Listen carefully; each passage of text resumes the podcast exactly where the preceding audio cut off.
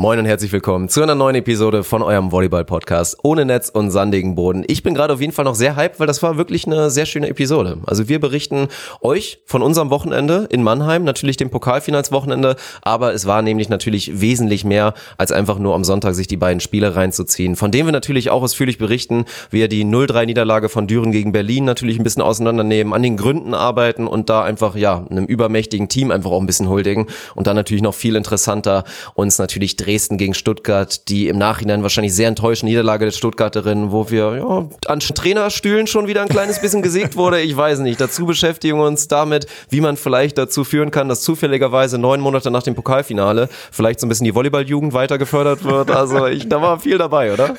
ja, sehr viel dabei. Also ein paar Sauereien haben wir am Ende wieder ausgetauscht. Viel über die, über die Spiele, aber auch über dieses Event allgemein in Mannheim gesprochen. Am Ende der Episode haben wir noch einen kleinen Deal für euch, den wir in den letzten Wochen ausgehandelt haben. Also auf jeden Fall bis zum Ende hören. Das lohnt sich diesmal und ich äh, verabschiede mich aus Urgada, aus dem Trainingslager und wünsche euch viel Spaß mit dieser Episode. Beach volleyball is a very repetitious sport. It is a game of errors. The team that makes the fewest errors usually wins.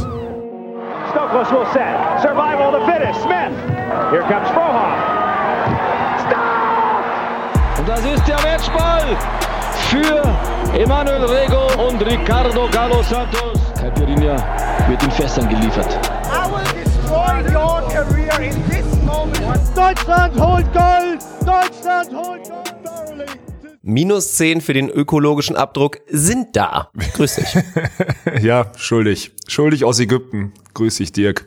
Wie läuft's? Bist du müde oder wie hast du das Wochenende verdaut? Ja, das Pokalwochenende war natürlich ereignisreich und anstrengend. Wir mhm. werden wahrscheinlich gleich ausführlich drauf kommen, was wir da gemacht haben. Aber ich bin leider jetzt in der Lage, und das ärgert mich echt so ein bisschen, weil ich bin ja dann schon immer ein kleines bisschen wehleidig, bin, was das angeht, immer so ein klassischer Mann. Bei mir ist auch so eine Erkältung oder ey, geschweige denn eine Grippe, ist bei mir auch gefühlt zehnmal schlimmer als natürlich bei jedem weiblichen Geschlecht. Und auch das Wochenende habe ich jetzt. Absolut. Ja, hat schon seine Spuren hinterlassen. Und da würde ich jetzt eigentlich auch gerne ein bisschen rumjammern, aber ich weiß halt, dass für dich das Ganze sogar noch ein bisschen länger ging, weil ich ja irgendwo auf, auf der Raststätte dann rausgeschmissen wurde vom Dürener Bus als kleiner Teaser ja. schon mal. Du musstest noch nach Düren, von da aus noch nach Essen, hattest eine kurze Nacht und zwar eine sehr kurze Nacht, weil es dann für dich direkt in den Flieger ging, Richtung Ägypten, wo du jetzt ja dein Trainingslager verbringen wirst in den nächsten Wochen. Also ja, du wirst noch ein kleines bisschen durcher sein als ich. Ja, ich bin vor allem saumüde. Also ich war irgendwie, ich, ich, wir waren um 23 Uhr in Düren gestern, also Rückweg Pokalfinale Mannheim, 23 Uhr in Düren. Ich war so um Viertel vor eins, eins zu Hause und um 6 Uhr musste ich dann wieder raus, weil wir dann zum Flughafen mussten. Aber jetzt bin ich hier halt auch um 15 Uhr in Orgada bei 24 Grad gelandet. Das ist halt dann auch das, das Schöne an der ganzen Sache. Das grenzt das, das Mitleid wieder so ein bisschen ein. Das ist ja, auf jeden Fall sehr vernünftig. Ja. ich bin echt neidisch. Ja, zu Recht. Ich habe, äh, ja, das merkt man schon. Ne? Man steigt aus dem Flieger und plötzlich ist halt, ist halt Sonne da und du kannst den Pulli ausziehen, weil du sonst anfängst zu schwitzen. Und das ist halt dann doch schon immer geil. Aber es ändert nicht, heute ändert wirklich nichts daran, dass mir geht's gerade scheiße. Ich bin müde, ich will eigentlich ins Bett, aber es ist ja 17.30 Uhr und es ist, ach, es ist alles Mist irgendwie. Das war eine dumme Idee zu sagen, dass wir jetzt immer montags aufnehmen, weil sonst hätten wir die Aufnahme einfach auf morgen oder so schieben können. Das war, war völlig falscher Zeitpunkt. Letzte Woche schon gedacht, komm, wir ziehen es trotzdem durch und was ist, jetzt hänge ich hier wie ein Schluck Wasser in der Kurve. Was ist mit krank? Wie, wieso, wieso fühlt sich krank oder fühlt sich einfach nur müde? Was ist da jetzt, was habe ich Nein, da gerade gehört? Ich fühle mich 0% krank. Bei mir ist alles in Ordnung. Wird auch später so. wieder alles in Ordnung sein. Also ich ja, muss jetzt erstmal sehr spannend wird. Mensch, es gibt so viele Sachen, die man jetzt eigentlich gleich so quasi teasern muss. Also erstmal natürlich, wir haben uns mega den Struggle mit rein ins Boot geholt, weil jetzt nicht nur wollen wir mit dem Podcast direkt liefern und sagen, hier von Montag auf Dienstag gibt's die Episode, sondern Mittwoch soll ja natürlich auch das erste neue YouTube-Video dann direkt kommen. Mhm. Und das war jetzt auch schon wieder ja, was Besonderes in dem Sinne, weil du das erste Mal in kompletter Eigenregie, zumindest auf unserem Kanal, jetzt einen Vlog gedreht hast und aus deiner Sicht das Pokalfinale so ein bisschen dokumentiert hast. Das werden wir auch noch zusammenschneiden müssen, beziehungsweise dann kriegt Ernie das erste Mal den Auftrag, mal auch so, ja. einen, so einen Vlog dazu schnipseln. Also das Video, ich nehme schon mal komplett, ich, ich wasche meine Hände in Unschuld. Nein, Daniel wird das natürlich gut machen, aber das hat nichts mit mir zu tun und das, aber auch das wird ein kleiner Struggle, das zusammenzubekommen. Dann habe ich heute Abend auch noch Training, weil sich das Ganze verschoben hat. Eigentlich habe ich immer mittwochs, freitags, was übrigens maximaler Schmutz ist, wenn man am ja, Samstag Mann. Spiel hat. Das ist wirklich ja. Amateurvolleyball auch des Todes. Ne? Und gerade für ja. so die Leute, die jetzt nicht die absoluten Balltalente sind, Samstag spielen und erst am Mittwoch das erste Mal wieder den Ball anzufassen, ist wirklich ein absolutes Desaster. Aber das hat sich jetzt verschoben. Nur, dass bei mir jetzt halt meine Armbeuger oder die Armbeuge halt leicht entzündet ist, weil ich ja einen massiven Prängel in den letzten drei Tagen in der Hand hatte. So viel dazu. Also, ich würde es jetzt gerne einfach so stehen lassen. Einfach so, drei Tage Riesenprängel in der Hand und deswegen die Armbeuge zu. Dirk Funk 2020. Das Ja, aber, ja, fang du doch mal an. Fang du doch ja. mal an, worauf können sich die Leute am Mittwoch freuen mit deinem kleinen Video? Wie hast du es erlebt aus deiner Sicht? Weil wir haben ja verschiedene Perspektiven gehabt für das Pokalwochenende. Das muss man ja schon so schon so direkt mal vorher erklären. Ja, aber da müssen wir ein bisschen vorher anfangen. Ne? Also du hast ja jetzt seit Donnerstag, weil ich glaube, da gibt es ja jetzt mittlerweile viele, die sich gefragt haben, was haben wir das ganze Wochenende in Mannheim gemacht oder überhaupt und wovon haben wir immer geredet. Du hast seit Donnerstag äh, die Powervolleys Düren begleitet. Ich bin dann Freitagabend dazugestoßen, damit ich Samstagmorgen direkt im Mannschaftsbus mit den Jungs Richtung Mannheim fahren kann äh, mit dir im Schlepptau. Ernie ist sonntags mit dem Fanzug aus Düren dazugekommen und wir haben aus äh, verschiedensten Perspektiven versucht, dieses Pokalwochenende mal aufzufassen, um so, eine, so einen richtigen Insight zu bieten. Und da ich ja nachweislich der Schlechteste in Sachen äh, Kameraführung und was auch immer bin, durfte ich den vermeintlich unwichtigen Vlog für jetzt, für jetzt Mittwoch gestalten. Und da habe ich mal aus meiner Sicht so ein bisschen versucht mal, also ich, das, das Schöne war ja, wir sind, wir sind mit allen, mit All Access ausgestattet gewesen. Das heißt, ich konnte mit den Jungs mal in der Umkleidekabine sprechen, direkt nach dem Training auf dem Feld und so weiter und so fort, um einfach mal so ein bisschen Einblick über dieses, jetzt muss man schon mal sagen, über dieses mega geile Event-Pokalfinale äh, einfach mal so ein bisschen Einblick zu gewähren. Und das wird am Mittwoch bei uns um 21 Uhr, wenn alles nach Plan läuft, auf dem YouTube-Channel äh, rauskommen. So ein bisschen aus meiner Sicht mit ein paar Insights und ein paar äh, Aussagen von den Spielern. Ja, und das große Projekt und das der Grund, warum ich nicht nur diese kleine Kamera geführt habe, war halt, äh, ist halt dein Riesenprängel beziehungsweise deine Vision, äh, Beach oder nicht Volleyball-Berichterstattung oder Volleyball-Bewegtbild äh, auf ein neues Level zu hieven. So möchte ich das gerade mal formulieren, glaube ich. Würdest du das unterschreiben? Ja, also man wird demnächst auf jeden Fall mal gucken, wann das Ding rauskommt. Werde ich natürlich gleich mal ein bisschen drüber reden über den Prozess. Aber demnächst wirst du in meiner Instagram-Bio Dirk Funk Dokumentarfilmer lesen können. Nein, weil das, das Ganze ist tatsächlich, sehen. ja. Also es ist mit Abstand das größte Projekt, was wir und was natürlich auch ich angefasst habe. Also natürlich war jetzt ja, sagen viele immer noch und erwähnen auch immer noch, Mensch, hier das, das Tole Wickler Video von der WM war ja so geil und das war auch so, so ein episches Ding und so. Das war ja aber noch was ganz anderes, weil ich ja nur Fremdmaterial ja. benutzt habe und ja auch überhaupt nicht dran war. Natürlich war es echt ein geiles Video und haben sich auch alle drüber, freut, drüber gefreut, aber das, was jetzt passiert, ist halt wirklich was ganz anderes, weil wir tatsächlich, ja, eine Sportdoku gedreht haben und dieses Pokalwochenende, genau wie du es gesagt hast, aus Dürener Sicht, aus Dürener Augen, als stiller Begleiter dokumentiert haben und gefilmt haben. Und da haben uns natürlich einige Gedanken zugemacht, beziehungsweise ich und ja, habe da meine Vision jetzt, bin da, bin da ein bisschen gefolgt und das war jetzt erstmal so die Drecksarbeit. Die ganz schlimme Arbeit kommt danach noch, die wird noch ein bisschen dreckiger, weil nachdem wir jetzt natürlich von Donnerstag an bis Sonntag und natürlich mit allen Insights in der Kabine, wir waren wirklich überall dran, ja, das zusammengeschnitten und jetzt gilt es, das Ganze zusammen zu sortieren und am Ende da was Schönes draus zu machen. Und klar müssen wir jetzt natürlich drüber sprechen, wir hätten uns natürlich gewünscht, nicht nur als Sympathisanten der Powervolleys Düren, sondern vor allen Dingen natürlich auch im Sinne der Doku,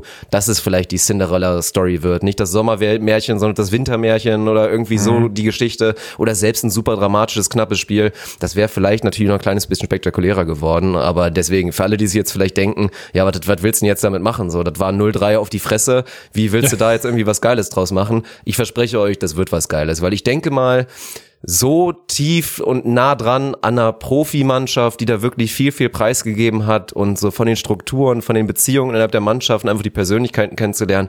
Da würde ich mal behaupten, das wird es wahrscheinlich bisher in der Form zumindest und vor allen Dingen mit so einer Produktion noch nicht gegeben haben. Also ich freue mich sehr drauf auf das Projekt. Ich freue mich sehr drauf, das jetzt bearbeiten zu dürfen. Es wird natürlich sehr, sehr lange dauern, sehr, sehr viel Arbeit sein, wird mich über die nächsten Wochen, wird mich vielleicht einen Monat, über einen Monat begleiten. Aber wenn das Ding dann fertig ist und wie auch immer wir es dann ausstrahlen werden, wird es wahrscheinlich verschiedene Möglichkeiten für geben. Da freue ich mich jetzt schon drauf. Hm. Wie viel Material hast du ungefähr gesammelt? Weißt du das jetzt oh so in Stunden? Ist ich habe heute erstmal angefangen zu sortieren. Also wirklich, jetzt gilt es ja erstmal wirklich alle, alles Material einmal nochmal durchzuscouten. Natürlich die Interviews, Alter. die vielen, die wir auch geführt haben, so ein bisschen zu, ja, da mir dazu Notizen zu machen und da so die ganzen Timestamps zu sortieren, dann jeden einzelnen Action-Shot, was auch immer, durchzugucken, zu schauen, was man direkt schon mal löschen kann, was man irgendwie, ja, wo, wo du es hinsortierst. Also das sind jetzt erstmal die ersten Arbeitsschritte. Das wird auch noch wahrscheinlich noch einen Tag oder zwei dauern, bis ich dann langsam überhaupt mal das Schneideprogramm öffne und vielleicht mal anfange, die Clips zu sortieren. Also ja, das wird schon, wird schon nett. Mhm, und was, was für eine Endzeit äh,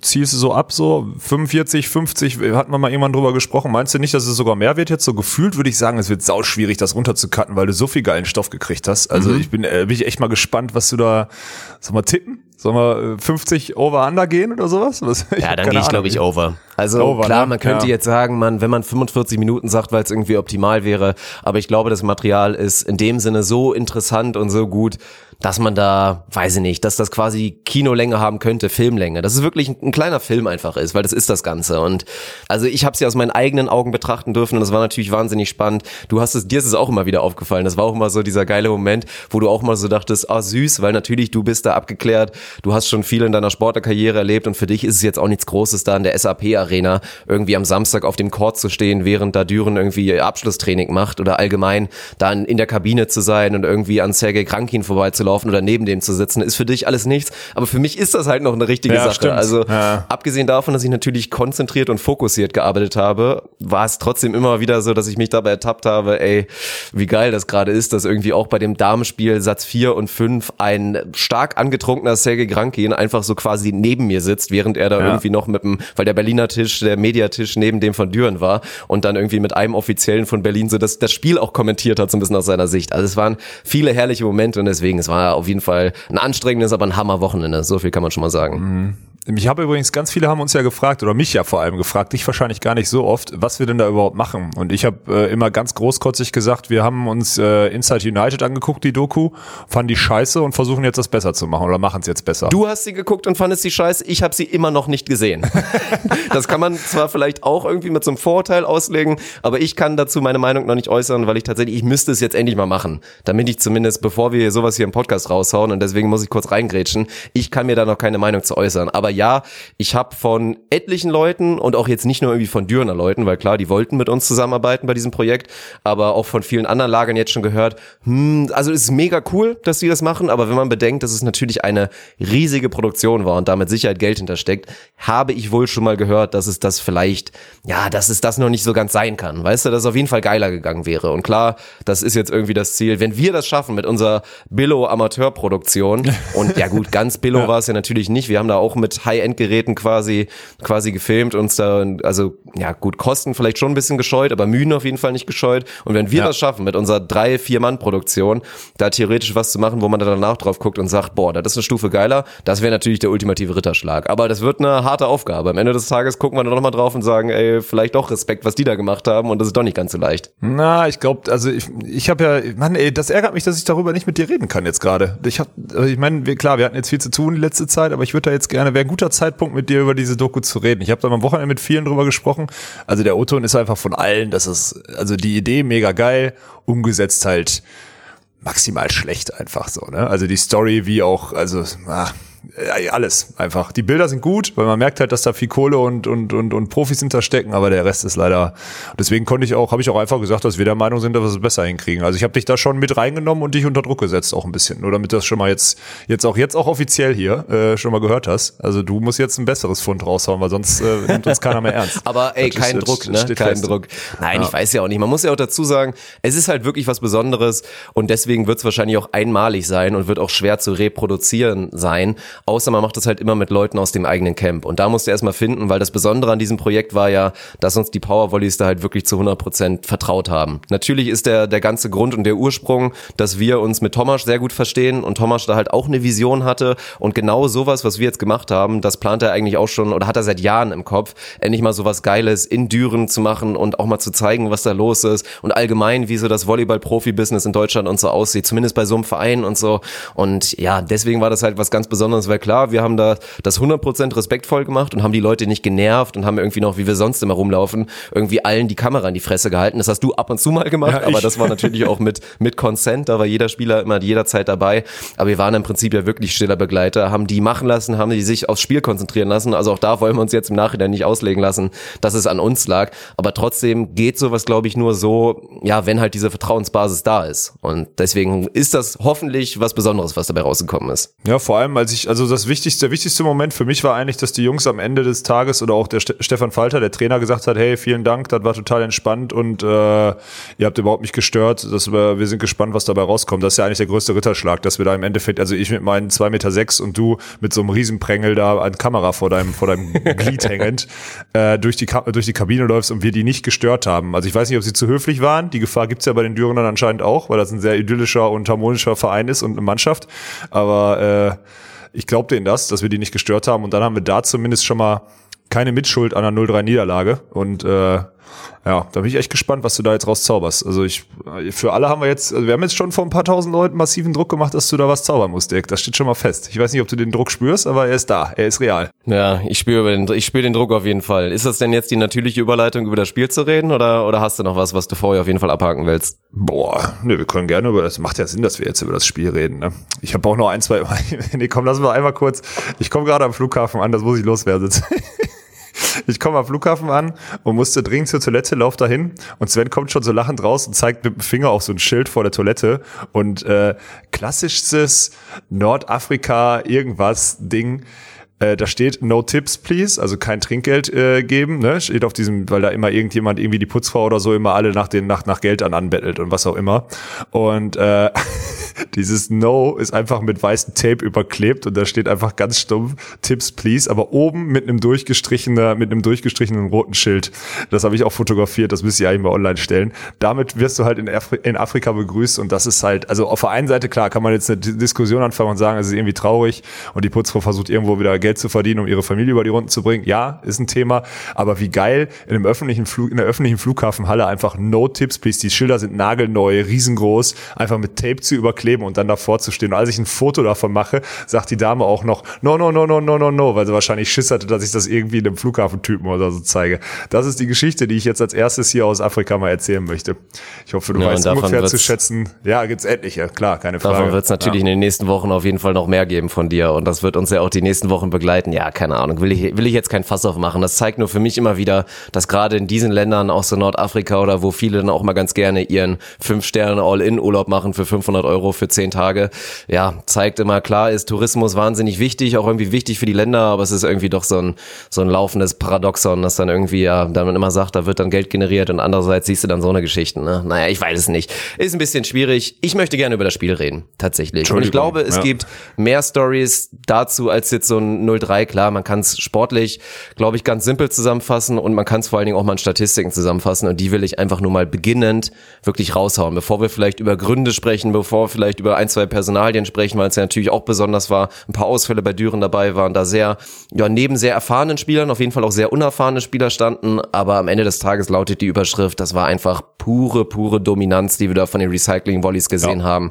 und das in gewisser Weise auch nicht komplett erwartbar. Also wir haben auch echt für uns nochmal, als wir natürlich dann immer gesprochen haben und auch mit vielen, mit denen wir gesprochen haben, lautet das Fazit nicht überall, boah, da war man echt nochmal beeindruckend, beeindruckt von Berlin und stellt einfach auch fest, dass die ja, so ein bisschen auch natürlich auch an der Personalie verknüpft, Benjamin Patch, so wie der jetzt seine Entwicklung gemacht hat und so wie er konstanter geworden ist, das gilt halt für die gesamte Truppe. Also die haben da von Anfang an ein brachiales, konzentriertes, fokussiertes Spiel abgeliefert und um das Ganze mal in Zahlen zu liefern, Berlin hat einfach 71 Prozent ihrer Angriffe auf den Boden gebracht, beziehungsweise so angegriffen, dass danach keine Aktion mehr zustande gekommen ist und das ist einfach unglaublich. Im zweiten ja. Satz 82 Prozent Angriffsquote. Einfach wirklich nicht zugelassen. Ich meine, Benjamin Patch wurde am Ende da zum, zum MVP, zum Com-Direkt-Spieler des was auch immer ausgezeichnet, was dann irgendwie, glaube ich, von den Leuten per Handy abgestimmt wird, weil er halt einfach der, ja, der spektakulärste, coolste irgendwie ist so auf dem Feld. Aber du kannst da durch alle durchgehen. Ein Moritz Reichert mit 75 Prozent, ein Samuel Tuya, also allgemein auch auf Außen nichts zu machen, die Mittelblocker dominant wie immer und ein Sergei Krankin, der natürlich wieder Figaro auf allerhöchstem Niveau gespielt hat. Das war einfach wahnsinnig beeindruckend und deswegen, wir können gleich über Düren sprechen und können vielleicht über ein paar Baustellen sprechen und was hätte besser laufen können. Fest steht aber, Düren hätte an dem Tag, glaube ich, machen können, was sie wollen, außer wirklich mit 200 Prozent aufschlagen und es hätte nichts an dem Resultat geändert. Diese Mannschaft, diese Berliner Mannschaft war an diesem Wochenende unschlagbar. Dem ist nichts hinzuzufügen. Das war vor allem, was mich gewundert hat, und ich habe ja letztes Jahr im Rahmen des A-Trainers war ich ja auch in Mannheim und habe das Spiel da auch wirklich sehr genau beobachtet. Da war Friedrichshafen gegen Lüneburg natürlich auch Favorit und man musste auch davon ausgehen, dass sie gewinnen, auch deutlich, ja. Aber da war Lüneburg den ganzen ersten Satz vorne, weil Friedrichshafen sich schon so ein bisschen ja. in die Hose gemacht hat. Und das ist dieses Mal einfach überhaupt nicht passiert. Sie waren einfach von Anfang an so unendlich fokussiert. Klar Düren am Anfang auch direkt Angriffsfehler gemacht und die machen sie normalerweise auch nicht in einem normalen Spiel. Also sie waren, glaube ich, zehn Stück im ersten Satz oder so. Das geht natürlich gar nicht. Aber am Ende, wenn Berlin das von Anfang an aufs Parkett bringt, wie sie das jetzt so spielen, dann kannst du auch, also ganz ehrlich, da mache ich jetzt mittlerweile auch, wenn die so fokussiert in die wichtigen Spiele der Saison gehen, ne, dann mache ich mittlerweile auch mal ein Fass auf und ich sage, die verlieren die ganze Saison kein einziges Spiel auch in den Playoffs nicht. Das könnte echt mhm. passieren. Ja, und gerade jetzt mit der Perspektive, dass es mit der Champions League das ja es war's das. Also es geht jetzt nur noch, ja. einziger Fokus ist die Bundesliga und dementsprechend, wenn die alle fit bleiben, dann sehe ich da auch wirklich absolut keinen Weg. Und ich meine, wir, wir haben ja noch nicht mal von den Wechseloptionen gesprochen, die bei Berlin jetzt auch noch da am Start gewesen wären, wie eigentlich ebenfalls zumindest Borderline auch jetzt noch Weltklasse-Zuspieler wie Pierre Pujol oder natürlich da auch ein Cody Kessel, der die Bundesliga in den letzten Jahren in Lüneburg da ja vielleicht nicht dominiert hat, aber der dann sehr, sehr guter Außenangreifer war. Ein Kyle Ensing, der natürlich auch ja, als Diagonalspieler da schon erste Erfahrungen in der B-Nationalmannschaft gemacht hat und auch mal da im Kader war für die, für die USA. Das ist auf jeden Fall eine, eine massive Ansage. Ja, und deswegen, wen findest du eigentlich, was, was mich mal interessieren würde, wen findest du eigentlich geiler? Findest du äh, Nikola Legoff geiler oder Jeffrey Gendrick in der Mitte? Das würde mich mal interessieren. Was ah, ist so dein, das ist schwierig. Das ist schwer, es ist schwierig. Ne? Ja. Also ich finde, geiler finde ich, finde ich Jeffrey Gendrick. Also erstmal okay. der Typ, das ist schon alleine mal ein Spektakel, einfach mal vor dem zu stehen. Weil der Typ ist ein Spektakel. Ich habe schon gesagt, den musst du irgendwie ganz dringend mal in so einen Mafiosi-Film bringen, wo der irgendwie so einen, so einen leicht verrückten, komischen Sohn spielt von irgendwem. Also Quentin Tarantino einmal mal anfragen bei Jeffrey Gendrick. Das ist, der hat einfach schon mal einen überragenden Look, weil der sieht im Gesicht einfach original aus wie 14, wenn überhaupt. Hat dann so mit seiner freaky Frisur und strahlt halt irgendwie so ein bisschen was Verrücktes aus. Ist dazu dann einfach so unglaublich lang und auf dem Spielfeld halt unberechenbar. Also du würdest jetzt wieder sagen, der Wilde, der da irgendwie gerade bei seinen zwei Schussbällen mit ganz verrückten Schlagwinkeln, aber einfach mit seiner überragenden Athletik und vor allem auch seiner Beweglichkeit. Der Typ ist ja bei seiner Größe einfach wahnsinnig schnell, macht ihn natürlich aus. Der ist einfach ganz schnell beim Außenblock da am Start. Ja. Der beeindruckendere vielleicht ist dann schon alleine wegen seiner physischen Präsenz dann doch nochmal Nikolai Legoff, weil das ist einfach, meine Fresse, ist das ein Büffel. Also man ja. redet ja natürlich immer auch über, über Micha André und über Tim Broschok, aber das ist ja wieder die nächste Überschrift, die man da sagen kann. In der Bundesliga seit Jahren eigentlich mit so die große Stärke, dass man sagt, boah, der Dürner, Mittelblock mit Erfahrung, die können ein Spiel auch wirklich da entscheiden, weil einfach mit ihrer Dominanz physisch und mit ihrer Präsenz da auf dem Court und dann stehen da aber einfach zwei Stammspieler in zwei Weltklasse-Nationalmannschaften, nämlich natürlich Legoff mit Frankreich und Gendrick mit der, mit der USA, der sich da auch seit Jahren jetzt da wirklich festgespielt hat. Und auch da ist dann einfach nochmal ein Klassenunterschied zu sehen, muss man halt leider sagen.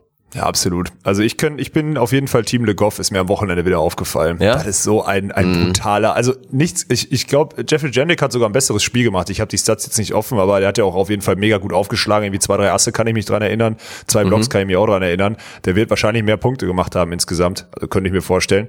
Aber äh, ich finde halt einfach, also Nikola Le Goff ist einfach eine, das ist ja pure Manneskraft, finde ich komplett geil, ja. ne, dem zuzugucken, mhm. aber dann halt auch also so außer Kraft zu schlagen halt und nicht aus dieser Geschwindigkeit, das finde ich finde ich beeindruckend. Und nach wie vor, da muss ich jetzt auch mal sagen, wir haben ja viel über Berlin gesprochen und auch viel darüber gesprochen, kriegt der Trainer diese Mannschaft irgendwie in Zaun, das haben wir am Anfang auch Anfang der Saison mit Thomas besprochen und da muss man einfach mal sagen, das Schlimmste ist eingetreten, die Mannschaft die versteht sich saugut, die sind ja. komplett fokussiert, die haben Spaß miteinander, der Trainer akzept, ist akzeptiert von jedem, der, der, die, die Spieler sind untereinander alle akzeptiert. Pierre Pujol äh, feuert den Grankin an, als wäre es äh, sein bester Buddy und nicht sein Kontrahent um Stammplatz äh, in der Volleyball-Bundesliga.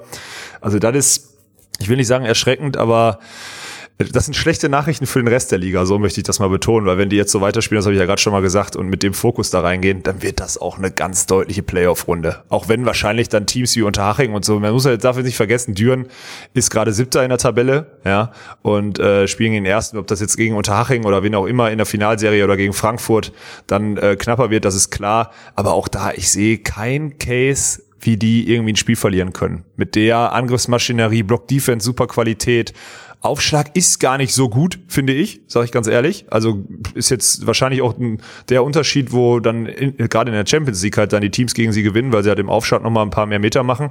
Aber was da aus dem K1 gespielt wird, Grankin überspielt auch keinen Spieler, obwohl er weiß, okay, Patch würde 80 Prozent machen, er hält trotzdem Tuya und Reichert außen immer noch im Spiel, zwischendurch mal wieder Mitte und so. Also das gefällt mir schon saugut. Also am Ende versteht, also klar ist das ein Patch, wenn er von Zuschauern gewählt wird, der MVP, dass dann Patch natürlich MVP wird, aber für mich war es wieder Grankin. Wenn du dir auch mal so die Stats anguckst, wie er die Bälle verteilt hat oder so, dann ist einfach ein unendlich geiler Typ. Und das haben wir natürlich dann auch in der Szene, wo du, die du gerade beschrieben hast, wo er so leicht angetrunken neben Carvin Nieromann sitzt, neben uns in dem vierten und fünften fünften Satz äh, beim, beim Frauenspiel. Und äh, ist einfach, der hat einfach eine Aura und der hat auch Spaß an diesem Sport. Das ist echt, das sucht seinesgleichen, muss ich ehrlich sagen. Das ist krank.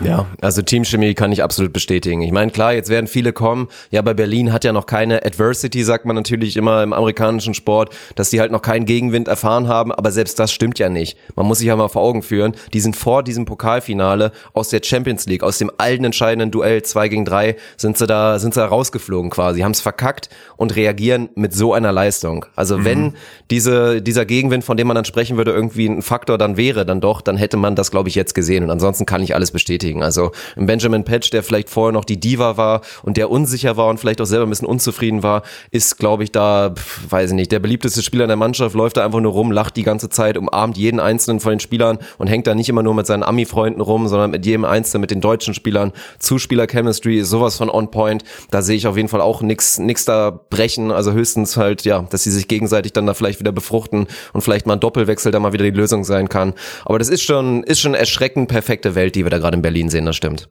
Ja, und deswegen ah, war das am Ende klar. Düren dann auch im ersten Satz, das muss man auch mal sagen, hat man halt gemerkt, alle wollten so ein bisschen, bisschen mit mehr Kraft spielen, aber irgendwie dabei cool wirken. Und eins ist klar, cool wirken, aber mit Kraft spielen funktioniert nicht. Man muss irgendwie frei im Kopf sein und dann schnelle Lösungen finden und nicht starke Lösungen finden. Und das wurde im ersten Satz halt nicht gemacht. Ich sehe dann Micha André, der am Anfang des Satzes, also erstmal glaube ich, Igor Bogachev geht los und schlägt das Ding mit 70 kmh, drei Meter diagonal ins Aus gegen einer Block aus perfekter Annahme direkt am Anfang. Danach kommt Micha André, schlägt das Ding Mitte Netz, weil er irgendwie einen Winkel schlagen will, den er den er kann, ja, aber auch nicht jedes Mal und auch nicht bei einem weggesprungenen zwei Schuss. Und das sind auch so Sachen, die dann Düren passiert sind die dann sehr schnell haben vermuten lassen, dass das Spiel in diese Richtung geht. Und dann war es halt am Ende auch so deutlich, ne? muss man ganz klar sagen. Ja, absolut. Also Thomas wird mit Sicherheit, wenn du jetzt mit ein bisschen Abstand fragst, wird er auch sagen, er hat mit Sicherheit keine, keine 1-Plus-Leistung gegeben. War mit Sicherheit nicht schlecht und war nicht der Faktor irgendwie, aber er hat nicht überragt. Dann, wie gesagt, Mittelblock, Connection kam kaum zustande, weil Berlin natürlich auch die Annahme immer wieder unter Druck da gesetzt hat. Ich meine, du hast gesagt, klar, Aufschlag ist jetzt nicht super überragend, aber trotzdem so gut. Also ich meine, auch da, wenn man es vergleicht, Düren, ja, da war Aufschlag der, der, das Riesenmanko, eigentlich das, was man als Stärke und vielleicht auch so als X-Faktor immer genommen hat, mit natürlich Spielern wie im Sebastian Gewert oder mit dem Igor Bogatschew, die da alle wirklich für viel, viel Ärger sorgen können in der, in der gegnerischen Annahme. 15 Fehler bei nur zwei Assen, bei Berlin waren es sechs Asse bei 13 Fehlern. Also ja, das ist schon, schon sehr aussagekräftig. Und dann die Außen, Igor hast du natürlich genannt, also ja, ich werde natürlich im, im Zuge der, der Doku hoffentlich, wenn es sich koordinieren lässt, nochmal mit ihm sprechen, dann wird es natürlich auch nochmal interessant, seine Perspektive da zu sehen. Aber muss mit Sicherheit ein bisschen ernüchternd gewesen sein. Also kommst du ins Spiel rein, nichts läuft so richtig zusammen, dann wirst du dann schon früh ausgewechselt. Tobi Brandt macht meiner Meinung nach dafür, wenn man bedenkt, dass der Mann aus der zweiten Liga kommt und bis vor kurzem eigentlich, wenn überhaupt für mhm. Beachvolleyball bekannt war, hat er da für mich eine absolut respektable Leistung hinbekommen. Aber klar hat er auch Stimmt. selber im Bus dann am Ende gesagt, ich krieg gegen die Jungs halt einfach keinen Ball oder habe gegen die Jungs einfach keinen Ball auf den Boden bekommen. Also das ist halt so der Faktor, aber ansonsten war das schon, fand ich stark. Also auch, auch charakterlich, wie er sich da in seinen jungen, ja gut, so jung ist er ja in dem Sinne auch gar nicht mehr, aber so unerfahren wie er ist, wie er sich da geschlagen hat und dann ging das da durch. Und auch ein Björn André hat es leider nicht geschafft, in der in dem Spiel irgendwie da der, der Special-Effekt zu sein. Aber es hätte auch nicht einer gereicht. Also man muss Sebastian Gewert nee. auf jeden Fall positiv erwähnen. Der hat da seine, seine chilenischen Cojones da auf jeden Fall wieder auf den Tisch gelegt und hatte da viele, viele geile Aktionen, hat auch immer wieder versucht, alle sein Team, die Fans anzupeitschen. Habe ich auch schöne Szenen auf jeden Fall eingefangen. Also ist einfach ein geiler Typ, hat eine starke Leistung geliefert, aber davon hätten wir halt noch ein paar mehr gebraucht. Also da hätte mindestens ein Außen hervorragend spielen müssen. Die Mitte hätte richtig gut klappen müssen. Thomas hätte ein Sahnespiel liefern müssen. Und ja, und ein Ivan muss dann vielleicht über sich hinauswachsen. Ivan Batanov, der natürlich nach der Verletzung von Blair Bender auch in seinem ersten richtig großen Spiel in seiner Karriere da stand. Hat es auch okay gemacht, aber hat natürlich auch nicht so herausgeragt oder überragt, dass er da auf einmal gegen Ben Patch wilde, wilde Dicks da rausholt. Das war, that's what he said. Ja, das, das war, war halt auch nicht der Fall. Ja, also ganz ehrlich, hättest du eine ganze Mannschaft austauschen müssen. Es war einfach ein Klassenunterschied. Ähm, jetzt hoffe ich, dass die, dass die Döner-Jungs sich das nicht so zu Herzen nehmen. Und ich meine, sie waren dann ja ein bisschen gefasster nach der Niederlage natürlich erstmal enttäuscht, aber dann auf der Rückfahrt ein bisschen gefasster und äh, haben das dann auch einordnen können, weil sie wahrscheinlich auch wussten, dass selbst an einem guten Tag gegen die Berliner nichts, also vielleicht mal ein Satz gewesen wäre, aber kein Spiel. Und jetzt hoffen wir mal, dass die Jungs zumindest ähm, ihr Playoff-Rennen mal wieder positiv gestalten, weil da sind sie jetzt echt abgerutscht und jetzt ist zumindest die Distanz zu Platz neun ist ja nicht mehr so groß und deswegen sollte man zusehen, dass wir irgendwie, also wenn wir das Ding irgendwie in Düren mit den Fans oder so zeigen wollen und das dann zu den Playoffs hin, dann sollten die Jungs sich auch dafür qualifizieren, weil sonst wird es ein bisschen doof, wenn die Saison zu Ende ist, bevor, bevor dein Meisterwerk irgendwie äh, fertig geschnitten ist. Also entweder du gibst richtig Gas oder die Jungs, die qualifizieren sich für die Playoffs. Eins von beiden. Ey. Ich, ich werde mich beeilen, dass es gar nicht erst die Gefahr da ist. Nein, ich bin ja. mir, bin ich ganz ehrlich, ich bin mir zu 100% sicher, dass dieses Szenario, was real ist, wenn du auf die Tabelle guckst, ist das mehr als real. Ich meine, Rottenburg und natürlich auch die Netzhoppers und so, die machen da auf jeden Fall Druck. Also es könnte sein, dass Düren da rausrutscht, aber dafür auch, ey, und das wirst du bestätigen können, die Eindrücke, die wir von der Mannschaft jetzt bekommen haben, die sind schon sehr intakt oder haben da wirklich auch eine gute Chemistry, haben einen guten Lockerroom und haben da zu viele auch erfahrene Jungs, dass ich da eigentlich keine Gefahr sehe, dass sie da wirklich noch in so einen Strudel reinkommen und dann da am Ende da für die, ja, für das Debakel sorgen und da die Players verpassen. Also Düren als Verein ist ja inzwischen auch so aufgestellt, dass selbst das, glaube ich, es wäre schon, ja, ich will nicht dramatisch sagen, es wäre schon echt eine richtig heftige Story, eine bittere Story für den Verein, wenn du jetzt das erste Mal seit Jahren auch wieder die Playoffs verpasst. Aber selbst das könnte man irgendwie auffangen. Aber ich glaube nicht dran. Also dafür ist da zu viel Gutes in dem Verein, auch gerade in Sebastian Gewert, der da up and down war und auch so ein großes Tal hatte, wirkt wieder deutlich besser. Und ich glaube, dass der dann auch, wenn der dann seine Form wieder konstant findet, dann die Aktie mit Thomas da wieder funktioniert.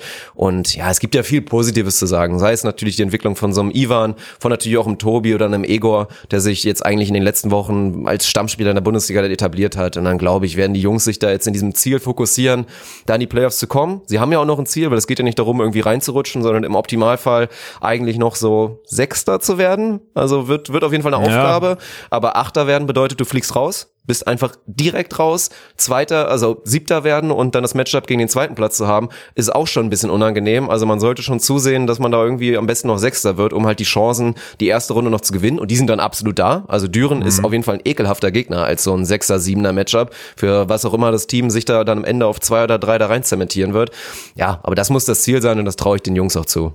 Ja, da wollen wir hoffen, dass, dass du dabei recht behältst. Aber ja, doch, ne, wird wahrscheinlich so sein. Dafür ist dann doch zu viel Qualität da und auch zu viel Stolz bei den er äh, erfahrenen Spielern. Mhm. Die werden dann die wichtigen Spiele auch gewinnen dann hinten raus. Ja, wie machen wir weiter? Sollen wir jetzt äh, zu diesem Frauenspektakel kommen oder sollen wir noch ein bisschen weiter über dieses Wochenende reden? Weil wir könnten jetzt natürlich auch von der Struktur her eher über die Struktur dieses Wochenendes noch mal kurz reden, bevor wir ja. dann zu dem vermeintlichen Highlight für alle des äh, am Wochenende mhm. kommen. Ja, dann machen wir das ähm, doch so. Wir hatten, äh, man muss ja sagen, um das auch schon mal zu teasern, Samstagvormittag angereist, äh, Training mit den Dürner Jungs, dann nachmittags ist ein bisschen dies, das. An dem Wochenende passiert für alle da draußen passiert super viel. Da ist eine Vorstandssitzung parallel, da treffen sich die Vertreter der zweiten Liga, die machen da Workshops und so. Da ist richtiges, dieses Hotel, was da in Mannheim angemietet wurde, das ist voll mit DVV und mit allem, was Rang und Namen hat. Also wer wirklich wer wirklich mit vielen Leuten im DVV abschließen möchte, der sollte da irgendeinen Attentat starten, weil dann ist der Verband auf jeden Fall hinüber. Das mein Gott, darf ich das sagen, wenn ich in Ägypten bin? Ich weiß es nicht. Aber äh, auf jeden Fall ist da wirklich, gibt sich jeder dann die Klinke in die Hand und da passiert viel neben diesen beiden Spielen und abends passiert da vor allem so eine Players Night. Und ähm, ja, so, so hieß sie, glaube ich, ne? Players Night oder was auch immer. Da sind die Spieler, und das finde ich ganz interessant, da würde ich mal sagen, würde ich mir, würde mich mal interessieren, wie du das siehst. Da sind die Spieler verpflichtet, zwischen 19 und 21 Uhr in Abendgarderobe, also zumindest äh, schicker, als sie es gewohnt sind an dem Vor Vorabend, äh, vor dem, vor dem Spieltag, an dem Vorabend. Äh, die müssen da zwei Stunden rumstehen und äh, da sein und Präsenz zeigen. Wie, wie stehst du dazu? Wir hatten das schon mal kurz einmal ange, andiskutiert. Hast du da eine Meinung zu? Ja die einzige Meinung, die man darüber haben kann, dass das Ganze natürlich eine Farce und ganz großer Schwachsinn ist. Also weiß ich nicht. Das ist ein, ein fast schon verzweifelter Versuch irgendwie nach Außendarstellung und nach Friede, Freude, Eierkuchen. Und wenn du mal die Spieler fragst, die sind sich auf jeden Fall alle einig, dass das maximaler Schwachsinn ist. Zu einer Zeit, wo du entweder als Team vielleicht nochmal eine, eine teambildende Maßnahme machst und klar, du kannst es so auslegen oder so, aber werden die damit genervt, bei so einer unnötigen Veranstaltung da am Start zu sein? Also zwei Stunden und jeder Spieler guckt da auf die Uhr und schaut da, wann kann ich endlich abhauen, weil vielleicht viele oder jetzt vielleicht auch mal so ein Björni, der schon viel erlebt hat und auch sagen würde, Mensch, hier bei so einem Event, ich würde gerne mal ein Bierchen trinken, darf ich dann auch nicht. Für die ist das mehr oder weniger eine Qual. Und deswegen, es, es gibt ja noch nicht mal einen Sinn. Ich hatte mir das so vorgestellt, dass es dann irgendwie da feste Punkte gibt oder irgendwie noch mehrere interessante Themen oder vielleicht nochmal ein Interview geführt wird mit irgendwelchen Spielern oder irgend sowas, dass irgendwas passiert. Aber es passiert da wirklich gar nichts. Wir waren dabei, du kommst dann diesen Raum, kannst dann da trinken und essen und ansonsten stehen da einfach dann, ja, wichtige Leute im Raum und reden irgendwie ein bisschen miteinander. Aber mehr ist es ja wirklich nicht. Ja, und das ist halt auch, also ich meine, wer wär's an der Stelle mal ein Lob auch an Alex Weibel, an den Dresdner Trainer, der hat's richtig gemacht, der hat seinen, äh, seinen Mädels verboten, in Abendgarderobe und Kleidchen dahin zu gehen. Der hat einfach Story, stumpf ja. gesagt, ja, Sportschuhe, Jeans und äh, Teampolo, das könnt ihr machen, aber ihr stellt euch da nicht in hohen Schuhen hin. Ey, und wenn wir mal den Ausgang der, des Finals bei den Frauen gucken, ey, pff, so zwei Stunden auf hohen Hacken stehen am Vorabend kann schon, kann schon einen Unterschied machen am Ende, ne? So, wenn man, wenn man jetzt mal so eine These aufstellen möchte, dass da die Luft ausgegangen ist, aber da kommen wir wahrscheinlich später drauf. Also ich finde das auch, also gerade ohne Programmpunkt ist das halt Quatsch, ne? Also das macht halt überhaupt keinen Sinn. Und dann auch nochmal allgemein auch das so schick aufzufahren und den Leuten da die irgendwie zu sagen, hey, ihr müsst euch so präsentieren. Jetzt mal, also klar, ich komme aus dem Beachvolleyball, da waren alle Hallenvolleyballer draußen, ne? Das ist doch nicht das, was wir Volleyballer sind. Dass sich da alle ehemaligen oder was auch immer, guck mal, irgendwie so ein, der, wobei, man muss sagen, unser Präsident René Echt hat das schon, der, der hat schon guten Stil noch hingelegt mit seinem Anzug und offenem, offenem Hemd oder so, das war noch geil. Aber da gab es so viele, wo du so richtig merkst, dieses Outfit, da fühlen sie sich nicht wohl, das ist irgendwie so eine Pflicht jetzt gerade oder was auch immer. Auch wenn der Abend total geil ist, weil das gut, das Essen war gut, die, die Getränke waren gut, die Idee an sich, wenn eh schon mal alle einmal im Jahr vereint sind, die im Volleyball irgendwas zu melden haben oder so, da an einem Abend zusammenzupacken, das mag ja alles Sinn machen. Aber ich finde halt auch, also allein die Garderobe hat mich schon irgendwie so ein bisschen befremdlich. Also wir waren in Jeans, T-Shirt und Sneaker da, so uns war es egal, ne? Aber und einer von uns auch noch mega tätowiert und mit Goldkette, aber Weiß ich jetzt nicht, wer es gewesen sein soll. Wahrscheinlich hier einen. Nicht. Grüße gehen raus. Ja. ja, auf jeden Fall. Also ich finde das, ich fand das auf vielen Ebenen unpassend. Und äh, da komme ich zu der These, ich hoffe, es hört irgendjemand zu. Also ich tippe mal, dass ein paar Leute jetzt am Wochenende, nach dem Wochenende den Podcast auf jeden Fall hören werden. Auch von den Leuten, die, äh, die etwas zu sagen haben oder umbauen können. Mein Gott, dann packt die scheiß zwei Pokalfiele als doch auf den Samstagabend, macht diese Players Night von 23 bis 1 Uhr mit den Sponsoren. Alle können ein bisschen trinken, alle Spieler sind da, haben Spaß. Das ist ein wirkliches schönes Beieinander sein. Man kommt sich näher, man kommt doch in Austausch, weil alle ein paar, paar Getränke drin haben. Und dann organisierst du noch für die Fans in der Stadt parallel in der Großraumdisse noch irgendwie die Pokalparty und die Spieler shuttelst du da um halb zwei auch noch mal hin, damit da wirklich alle untereinander und dann hast du ein richtig geiles Community-Event. Mach das doch an einem Samstag. Und wenn ich dann so Ausreden höre wie, naja, aber Samstag ist ja Fußball, ey, war sonntags auch. Ich glaube, sonntags hat jetzt irgendwie Köln gegen Bayern oder so gespielt. Das darf doch keine Ausrede sein. Also das ist auch, also meiner Meinung nach ist das Event an sich jetzt mal in der Blase, du kommst in dieses Stadion rein oder in diese Halle rein. Das ist schon beeindruckend, was da für ein Hallenvolleyball-Event aufgefahren wird. Also die Digitalisierung, die, das Bandensystem, die Beleuchtung und so, das sieht schon alles geil aus, oder? Würdest du mir zustimmen wahrscheinlich, ne? 100 Prozent. So.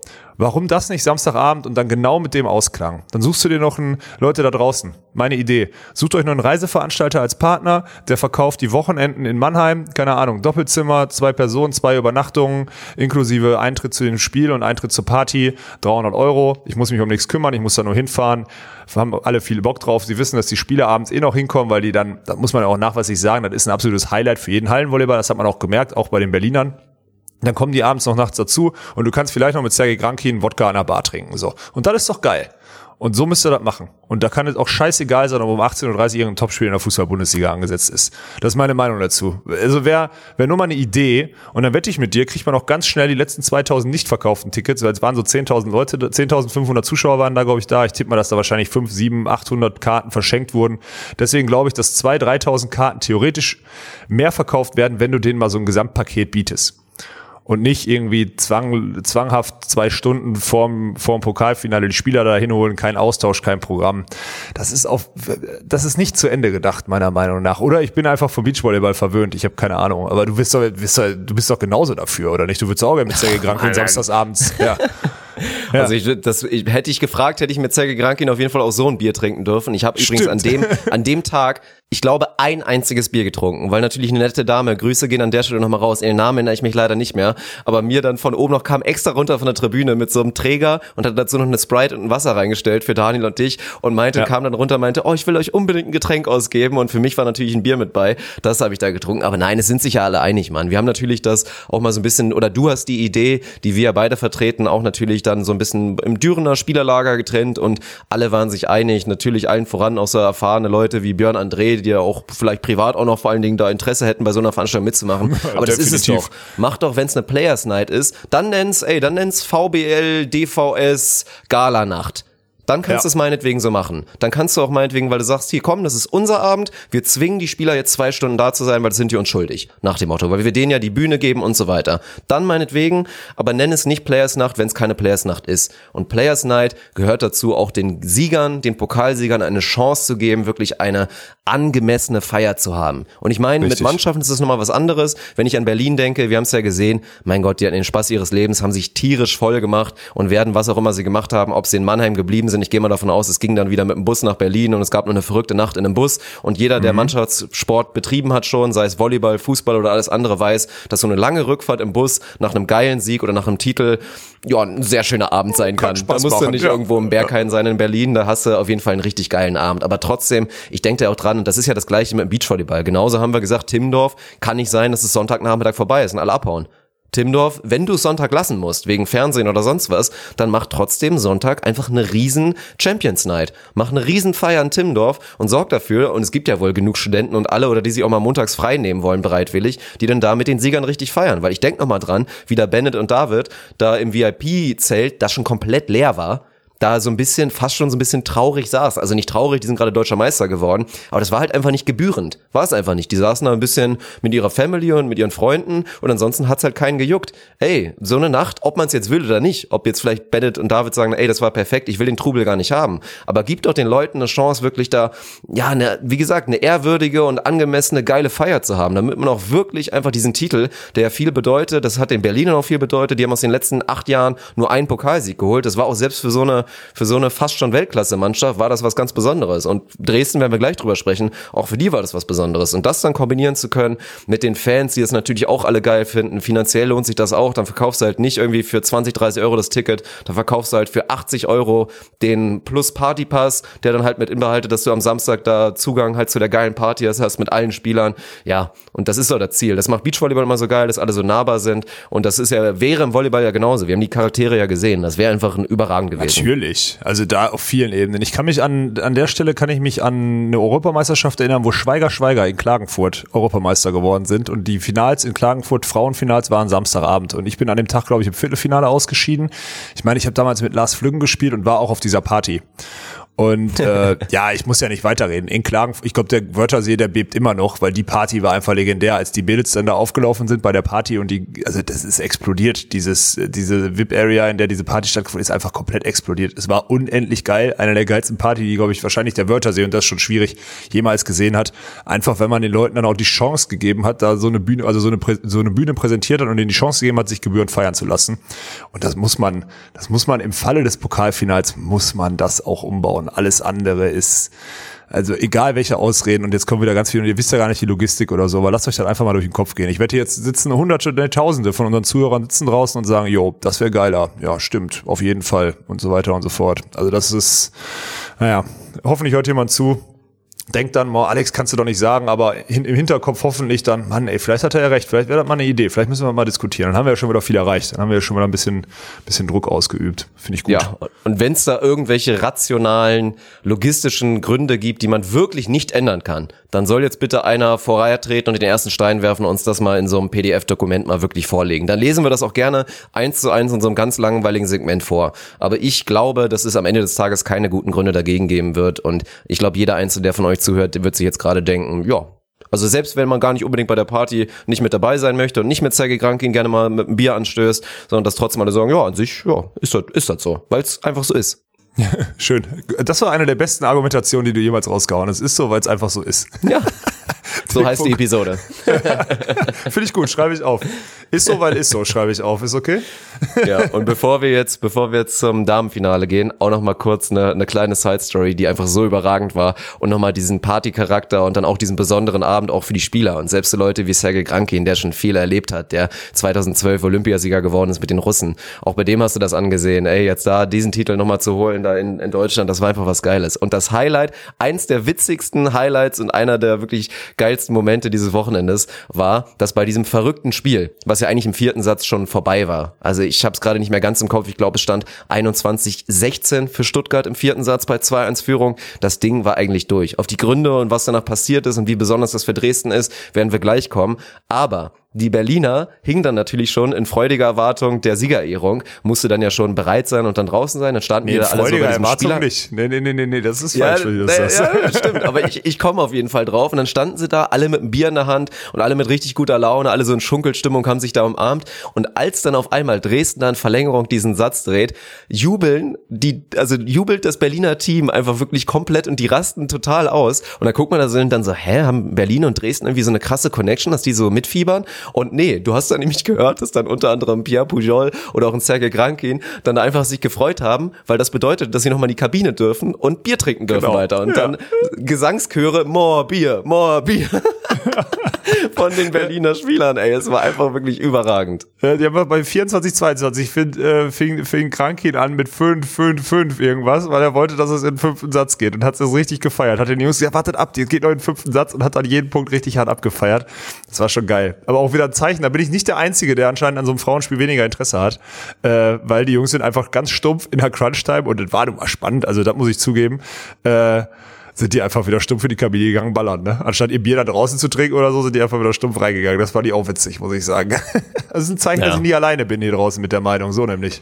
Das stimmt. Also ich meine, wir können natürlich auch wieder objektiv drüber reden, ob das jetzt in den ersten drei Sätzen ein wahnsinnig hochklassiges, schönes Spiel war. Aber da muss man einfach dann halt ganz ehrlich sagen, das ist dann halt in dem Sinne Frauenvolleyball. Frauenvolleyball aufgrund des mentalen Faktors und weil vielleicht die Physis und diese objektiv bessere Physis oder so bessere Athleten auf einer Seite zwangsweise dazu führen, dass du dann halt gewinnst, dass es halt beim Damenvolleyball anders ist und vielleicht der Grund ist, warum du es scheiße findest, führt dann aber halt zu solchen Spielen und zu so einem Spektakel. Und wenn man jetzt mal rein da guckt, natürlich, es gab bei den Damen in den letzten Jahren und Jahrzehnten irgendwie schon mehrfach mal Spektakel, aber das war schon ein, Knaller, das Spiel. Und ich muss auch wirklich sagen, Satz 4 und Satz 5, ich war echt müde zu dem Zeitpunkt und fing lang so ein bisschen in so ein Loch zu brechen. Aber da saß ich wirklich wieder an der Kante meines, meines schönen Sitzes da an der Seitenlinie. Das war schon, war schon krass zu sehen. Und ich denke mal, würden auch die meisten bestätigen. Natürlich war das das Highlight des, des Pokalwochenendes, weil das Männerduell einfach so deutlich war. Aber es war schon eine krasse Nummer, wie das Spiel ausgegangen ist. Ja, das ist das Schlimme, dass ich da ja zustimmen muss. Also das ist ja das, was da jetzt in den letzten zwei Sätzen auf jeden Fall passiert ist, oder sagen wir mal ab Ende vierter Satz, ist ja das, warum wahrscheinlich in der breiten Masse der Gesellschaft Frauenvolleyball doch angesehener ist, weil einfach diese Comeback-Möglichkeiten, ganz ehrlich, in äh, es steht 24, 22 im dritten Satz Düren gegen Berlin. Kein Mensch glaubt auch nur im Ansatz daran, dass Berlin diesen Satz abgibt. Bei den Frauen sage ich dir ganz ehrlich, habe ich auch dran gedacht. Ich dachte, ja, jetzt müssen die den Ball erstmal noch auf den Boden bringen. Wenn Dresden jetzt keinen dummen Fehler macht, dann, äh, ja, und genauso ist es passiert. Da machen sie, glaube ich, irgendwie einen Block oder was auch immer. Da weiß ich, die ganze Chronologie weiß ich jetzt nicht mehr so genau aus dem Kopf. Aber ja, das macht es dann spannend und dann verstehe ich, ich verstehe ja, dass Leute das dann attraktiver finden, weil dann halt dann unfassbare, auch im fünften Satz, unfassbare Rettungsaktionen oder so dann am Ende noch mit einem Punkt gekrönt wurden oder so. Weil bei Männern wird sowas ja auch nicht belohnt. Da, da rettet einer irgendwie einen Ball von der, von der, von der Bank, köpft sich dabei halb oder rennt den Physio um oder sonstiges, dann wird ein Freeball rübergespielt und bevor der wieder aufstehen kann, landet das Ding auf drei Metern irgendwie in seinem Feld. Deswegen bei den Frauen geht dieser Ballwechsel dann halt weiter. Also ich verstehe ja diese ganzen Argumente. Und ähm, aber wenn ich vorwegnehmen darf, auch wenn jetzt, ich habe das jetzt von ganz vielen gekriegt, die meinten so, das war ja Werbung für den Sport und so weiter und so fort. Ich muss ganz ehrlich sagen, mich hat das Spiel von der reinen Qualität, nicht von der Dramaturgie, von der reinen Qualität nicht überzeugt. Hat mich also hat mich gar nicht geflasht, hat für mich kein nichts Neues, nichts Interessantes. Muss ich ganz, muss ich, muss ich leider Gottes jetzt die Euphorie von vielen da draußen jetzt bremsen. Aber das ist meine Meinung dazu. Ja, weiß ich jetzt nicht, ob du die Euphorie überhaupt bremsen musst. Du hast inhaltlich recht.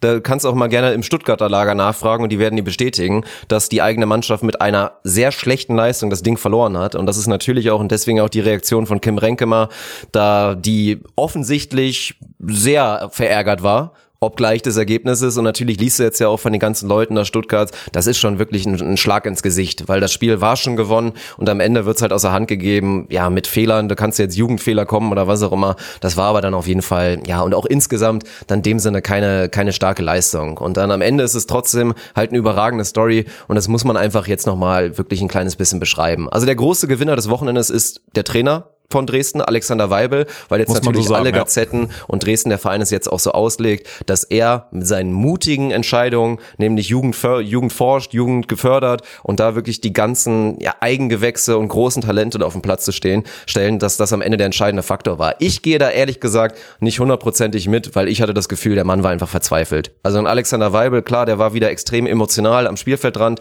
und fand ich auch cool. Ich hatte auch das Gefühl, dass er noch ein bisschen mehr Zugriff zu seinem Team hatte im Vergleich zu ja, Stuttgart mit ihr, mit dem Janis, mit ihrem griechischen Trainer. Da hatte ich das Gefühl, der hatte überhaupt keinen Draht zu seiner Mannschaft und konnte da überhaupt nichts bewirken. Also das war übrigens letztes Jahr auch schon so. Das war letztes ja. Jahr auch schon so gegen Schwerin und das hat mich auch wieder enttäuscht. Da muss ich ganz ehrlich sagen, also den Coacheskampf hat Alex Weibel von, von Ruhe ausstrahlen und trotzdem irgendwie supporten ja. und einwirken, aber, aber mal mit Macht 1000 gewonnen. Aber ganz Muss man deutlich. wirklich so sagen. Also das, das ja. konnten wir sehen, weil wir so dicht dran waren, aber was wir gesehen haben, das würden viele bestätigen, war, dass dann Jannis, der, der Trainer der Stuttgarterin, wild irgendwie versucht, selbst nach Punkten, selbst nach Punktgewinn seiner Mannschaft, wild versucht, irgendwelche Kritiken zu geben und schreit da rum und versucht, sich irgendwelche Spieler ranzuholen. Oder auch mit Chris Rivers ganz viel Teil. versucht hat zu ja. reden, die nicht zuhören, die direkt wieder den Kopf wegdrehen und irgendwie versuchen, sich auf die nächste Aktion zu konzentrieren. Aber gut, am Ende haben wir nicht genau gehört, was da natürlich für Wörter und für Sätze gefallen sind. Aber das war, ja, das war in dem Sinne nicht so positiv. Aber wie gesagt, Alexander Weibel, für mich waren seine Wechsel, die letztendlich, ja, den Sieg gebracht haben. Gerade das war, war so ein bisschen Verzweiflung. Also man muss es ja nochmal sagen, am Ende für mich eine große Story und da freue ich mich natürlich selber drüber, weil nicht nur habe ich da 3-2 für Dresden getippt. Klar, wir müssen jetzt nochmal ein bisschen über die Rahmendaten sprechen. Es haben ein, zwei, eine Spielerin hat zum Beispiel nicht gespielt, die wir natürlich erwartet hatten, nämlich eine, ja, eine Frau Mirdag bei Dresden, die ja da im Mittelblock eigentlich so der, der große Star oder eine der, der Leistungsträger natürlich ist. Dann hat natürlich eine Crystal Rivers gespielt, war alles ein bisschen anders, aber ich freue mich nicht nur, weil ich da richtig lag, sondern weil für mich am Ende tatsächlich so ein bisschen der Matchwinner halt eine junge deutsche Dame war, bei der ich schon seit, weiß nicht, vor zwei Monaten mal gesagt habe, ey, was spricht denn eigentlich dagegen, die einfach mal mehr spielen zu lassen? Nämlich Emma Zyris, die ganz verrückt eigentlich als Außenangreiferin, nachdem ja, Melissa Kubura und auch Pia Kohorn beide versagt hatten, beide auch, glaube ich, nicht ganz fit waren, vor allem die, die Frau Kubura und dann einfach im vierten Satz, ja, Alexander Weibel relativ verzweifelt gesagt hat, ja komm, dann stelle ich dich jetzt irgendwie auf dir und dann gucken wir mal, vielleicht nimmst du mal an, vielleicht nimmt mal Lena Stiekroth an, die haben beide so ein bisschen gestruggelt und die dann da ganz mutig aufgespielt hat. Und dann, wie gesagt, bei 21-16 oder 21-17 war es, glaube ich, tatsächlich, wechselt einfach im Zuspiel, weil Brie King, die für mich ein sehr starkes Spiel gemacht hat, dann so einen kleinen Hänger hatte und wirft dann einfach mit Sarah Straube eine 17-Jährige rein, die dann einfach da den Satz dann noch mitdreht. Und nicht nur, weil sie zufällig auf dem Feld war, weil sie entscheidende Aktion hatte. Die hatte einen ganz verrückten mit links und One-Handed Block, hat wirklich mutige Entscheidungen getroffen, hat viel Gas gegeben mit ihrem Tempo im Zuspiel, hat da auch gesehen, dass sie dann, dass dann da sich die 17-Jährige und dann irgendwie die 19-Jährige Emma Zyris, dass sie sich gegenseitig vertrauen, dann auf einmal Chemistry gezeigt haben. Ja, im fünften Satz wechselt er dann wieder zurück, aber das ist natürlich die große Geschichte. Und dazu kommt ja dann auch noch im Mittelblock, weil wie gesagt, Frau Mirdak nicht dabei war, spielt dann einfach Monique Strubbe, die glaube ich ebenfalls 18 Jahre jung ist. Und Monique Strubbe und und Sarah Straube, das muss man nochmal verbalisieren, die haben vor ein paar Monaten noch hier gegen meine Frau zweite Liga gespielt, VCO Dresden, beide Doppelspielrecht, gerade auch für für ja, die Mittelblockerin, für Monique Strubbe war es glaube ich erst das zweite Spiel überhaupt erst für Dresden und die auch ein überragendes Spiel gemacht hat. Und das noch mit einer Camilla Weitzel, also vier der mitentscheidenden Akteure einfach ja Eigengewächse im Durchschnittsalter von irgendwie 17,8 ist halt eine unglaubliche Story und macht diesen Titel für Dresden natürlich noch noch umso besonderer. Ja, oder halt, oder belegt halt, dass das Niveau nicht so hoch war, sondern dass es irgendwie im Kopf gewonnen wurde und da jugendlicher, äh, jugendlicher Leichtsinn oder jugendliche Unbekümmertheit dann am Ende reicht, um bei den Frauen den Pokalsieg zu gewinnen, äh, Pokalsieg äh, oder den Pokal zu holen. Das ist, das ist jetzt total provokativ gesagt. Das ist nicht, ja, das ist, man könnte jetzt sagen hating hard, aber klar, ja. da gibt's auch eine, eine andere Seite der Medaille immer und das stimmt. Und dass das Ding mental gewonnen wurde, sieht man ja auch, oder mental verloren wurde, sieht man ja auch an der Seite von Stuttgart. Da werden jetzt Einzelaktionen rausgeholt, wie glaube ich irgendwie einmal bei, ich weiß nicht, Gleichstand, Verlängerung schon im fünften Satz, eine komplette Miscommunication zwischen Crystal Rivers und Anis Havili, die dann irgendwie, ich weiß nicht, es ging darum, Pipe zu spielen und dann war irgendwie was anderes angesagt, dann kommt ein Kopfpipe und eigentlich war vorne Pipe angesagt und führt dazu, dass Crystal Rivers bei, bei 16, 16 im fünften Satz den Ball rüberpritschen muss oder bei 17, 17, ja. halt so komplette Brainfarts. Und du hast es gesehen, da war Verzweiflung, da war Desperation und keiner, der da irgendwie überragt, überragt hat. Ne? Celine van, van Restel, die international jetzt auch bei der Olympia-Quali da schon viel gezeigt hat, untergegangen. Alexandra Lasic, die zwischenzeitlich sehr gute Aktionen hatte, irgendwie auch so ein bisschen verzweifelt, hat man auch in ihrer Reaktion gesehen, die hat nach dem Spiel geheult wie ein Schlosshund wirklich, also konnte es nicht fassen, dieses Spiel verloren zu haben. Ja, Du musst am Ende den Trainer natürlich auch wieder angucken, weil genau das dann, wenn da, da irgendwie eine angeschlagene Mannschaft mental auf dem Court steht und der Trainer es nicht schafft, da irgendwie Zugang zu bekommen, ist das nicht positiv. Ich weiß nicht, wir müssten mal mit King Renke mal drüber sprechen, das hört sich jetzt alles nach harter Kritik an, aber Ende des Tages wird da ein bisschen was dran sein. Ja, auf jeden Fall. Ich habe auch mal den Co-Trainer beobachtet. Ich kenne ich kenn den Namen natürlich nicht. Äh, der hatte mehr Zugriff auf sein Team. Also es war auch letztes Jahr schon so. Letztes Jahr hatten die, glaube ich, eine weibliche Co-Trainerin, die hatte auch irgendwie gefühlt, hatte die das Sagen und sitzt halt hinter diesem, Entschuldigung, wenn ich das so nenne, ist halt ein Grieche, ein griechischer Animateur. Ja, ja. Der Papadapalapolopoulos oder wie der immer heißt da. Äh, wie heißt ich? Ich will einmal richtig aussprechen. Athanasopoulos oder sowas, glaube ich, ne? Heißt ja, er. Janis müsste richtig sein. Ja, okay. Ähm, ja, da, so gefühlt ist das für mich ein Animateur, aber der wurde letztes Jahr gut. Die sind letztes Jahr Meister geworden, haben im Pokalfinale gegen Schwerin verloren, kann man, auch wenn es zu deutlich war und es gezeigt hat, dass man in den entscheidenden Phasen äh, oder in so einem entscheidenden Spiel halt dann doch nicht mithält, beziehungsweise nicht den Fokus hat.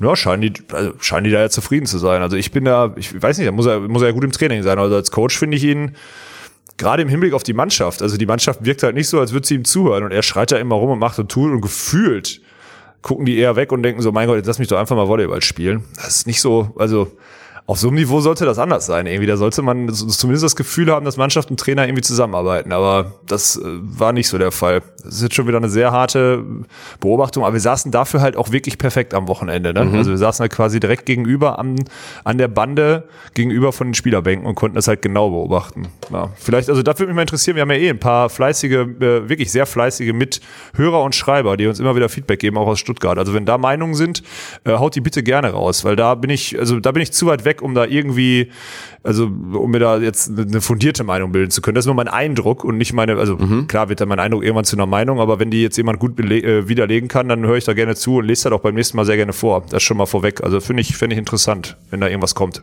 Ja, also sehr, sehr gerne auf jeden Fall. Ansonsten natürlich nochmal, also erstmal muss ich nochmal einfach nochmal sagen, sie ist jetzt instant nach dem Spiel eine meiner Lieblingsspielerinnen in der deutschen Bundesliga. Katie Rosen auf Außen bei Dresden. Annahme ist nicht ihre große Stärke und wurde da auch phasenweise ein bisschen rausgekegelt, aber im Angriff ist die wirklich eine Rakete. Also die hat auch einen Arm und auch eine Sprunggewalt. Da hast selbst du mal gesagt, oha, war da ja, mal so eine Reaktion, als ja. sie das Ding diagonal auf, auf dreieinhalb Meter an die Linie einkachelt und wirklich mit, einem, ja. mit einer Peitsche. Also die würde ich sagen, die hat vielleicht keine Fackel, aber die hat eine Peitsche. Die hat auf jeden Fall eine richtig ordentliche Peitsche. Und da müssen wir natürlich auch noch auf die Personalie Crystal Rivers eingehen. Und da muss man erstmal sagen, wirklich Hut ab, Hut ab, wirklich vor dieser Leistung, weil die war ja, also unfit kann man jetzt sagen, ich weiß nicht. Wenn, wenn 100% Chris Rivers 100% sind, dann hatte sie vielleicht rein von ihrem Leistungsvermögen oder konditionell hatte sie vielleicht 60, 50. Also die war und schon hat sich auf, auf 70, 75 hat die sich vielleicht irgendwie hochgeputscht durch irgendwelche ja. Tabletten oder so. Also würde mich mal interessieren, was, also die wird nicht, die wird nicht gedopt sein, aber wenn die zur Dopingkontrolle nachher musste,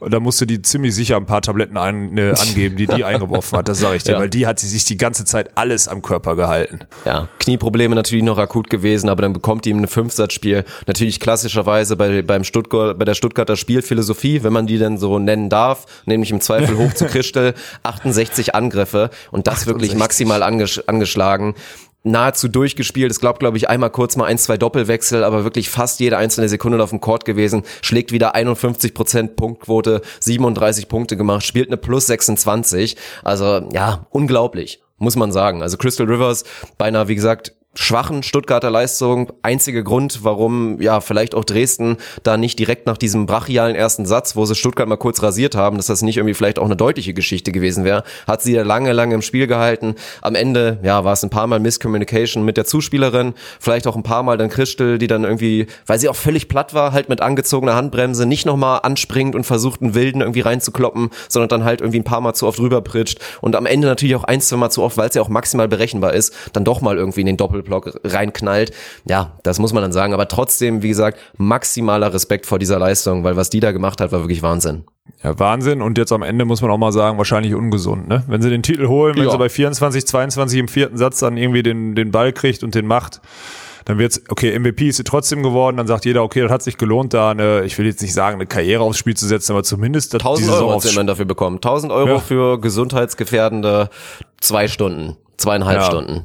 Ja, ob das, ob es das wert ist, ich weiß es nicht, weil also auch da gerne nochmal Feedback. Äh, die sah nicht fit aus und wir Nein. haben auch witzig ist, wir haben auf dem äh, auf dem Hinweg zur Halle haben wir Anni Schumacher gesprochen, früher Beachvolleyball Profi, Psychologie parallel studiert und ist wohl im, im psychologischen Support Team von äh, Allianz MTV Stuttgart unterwegs und ich habe sie natürlich gefragt, ob äh, ob die Christel spielen wird. Haben mir natürlich, ah, das ist fies. Ich dachte, ich kriege eine Info vor dem Spiel, weil ich einfach, äh, weil wir sie einfach lange kennen, aber äh, dem war nicht so. Sie hat einfach gesagt, nee, kein Kommentar. Aber da war hundertprozentig irgendwas im Busch und das stand lange nicht fest. Wenn es jetzt hier ja. laut wird, dann ist das einfach der Trampel Sven Winter, der labernd hier reinkommt, obwohl er weiß, dass ich Podcast aufnehme. Ja, perfekter, perfekter leid. Zeitpunkt. Harry. kein Tommy ist, auch, das ist auch wieder geil. Oh, das beim Svenny Joker dann natürlich auch wieder der Cue ist, dass Svenny da im Hintergrund irgendwie rausläuft. Also Svenny Joker ja. muss man immer akzeptieren. Wenn sie da keinen Kommentar raushaut, dann ist das so. Aber ja, also im zweiten Satz, stimmt. ich erinnere mich einmal, das war dann wirklich eine Phase, wo ihr auch völlig da die Luft gefehlt hat und auch das Knie wieder gezwickt hat. Ich glaube, sie ist nicht da unbedingt der Typ für, aber die, die war kurz davor, auf dem Spielfeld emotional zusammenzubrechen. Da einmal im zweiten Satz. So sah das ja. zumindest aus meiner Perspektive mit meinen beiden Augen aus. Und ich saß, wie gesagt, sehr dicht dran. Und dann, ja, wie gesagt, die Leistung kannst du hoch anordnen. Du musst alles andere hinterfragen der Stuttgarter Leistung, inklusive Trainerteam, inklusive was auch immer. Und ja, am Ende heißt es Gratulation zu sagen für den Dresdner SC, den wir natürlich hier in den letzten Monaten auch zu Recht hart in die Kritik genommen haben. Da ja, kann man sich jetzt auf jeden Fall Gebühren für, hätte man sich Gebühren für feiern lassen sollen, eigentlich für so einen Titel. Und mal schauen, mit wie viel Schwung die jetzt natürlich in den Meisterschafts gehen werden. Also ich will es ein kleines bisschen einnorden. Ich sehe nach wie vor gerade, also ich weiß nicht, wir haben ja eigentlich gesagt, der Titel geht über Schwerin, ich würde es jetzt vielleicht ein bisschen, weil die Simone, Simone Lee, über die wir in, in, der letzten Episode gesprochen haben, ist schon echt eine Rakete. Und wenn du, wie gesagt, Crystal Rivers hat die selbst total angeschlagen bei 68 Angriffen 51 Prozent schlägt und jetzt da auch noch eine zweite Powerhitterin hast, die auch ihre Angriffe auf den Court bringt und du dann halt schauen kannst, entweder ob die Celine oder ob die Alexandra irgendwie einen guten Tag hat als zweite Außen auf dem Court, dann ist das nach wie vor auch mit einem guten Mittelblock, mit einem sehr guten Mittelblock und Martina Samadan und natürlich Juliette Lohus ist das, ist das einfach ein brettstarkes Team.